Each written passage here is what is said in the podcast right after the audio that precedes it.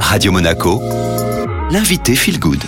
Radio Monaco, Feel Good et vous retrouvez comme tous les vendredis votre coach en développement personnel, Linda Posé. Bonjour Linda. Bonjour Julia. Aujourd'hui Linda, on va parler du syndrome du sauveur. On l'a déjà évoqué hein, dans d'autres rendez-vous, mais cette fois-ci un véritable zoom sur le syndrome du sauveur. Alors qu'est-ce que c'est Linda? C'est lorsque nous cherchons à aider l'autre, les autres, être présents quoi qu'il arrive dans toute situation, quitte à se mettre de côté pour toujours répondre aux besoins des autres.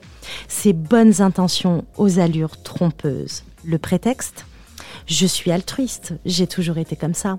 Ah mais moi je fais passer toujours les gens euh, avant moi. Ok, mais inconsciemment, on recherche à être reconnu, à être aimé des autres et donc c'est un jeu de séduction.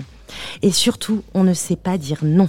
En cherchant à aider l'autre, nous lui envoyons notre propre système de croyances, nos propres conditionnements, ceci basé sur notre éducation et nos expériences passées. Nous infantilisons notre victime en lui donnant des conseils, en jugeant la situation ou bien la personne qui a pu mettre l'autre dans cet état de complainte. Nous pensons que l'autre ne peut s'en sortir seul et que nous avons la solution à son problème.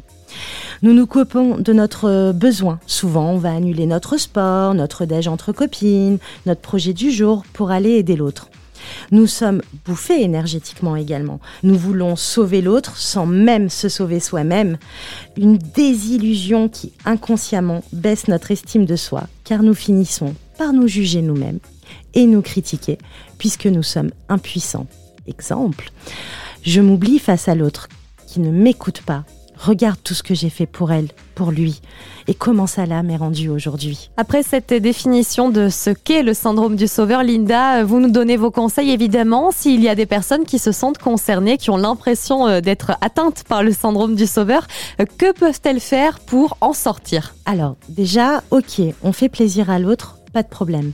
Seulement, est-ce que cela est bon et juste pour moi? Est-ce que je suis disposée à aider l'autre Est-ce que j'ai les capacités de l'aider? C'est aussi accepter qu'on ne sauve personne, donc être présent, ok, mais surtout ne pas juger ou ne pas envoyer de conseils émanant de nos expériences passées, car nous sommes tous différents et nous avons tous notre propre vérité et notre propre réalité.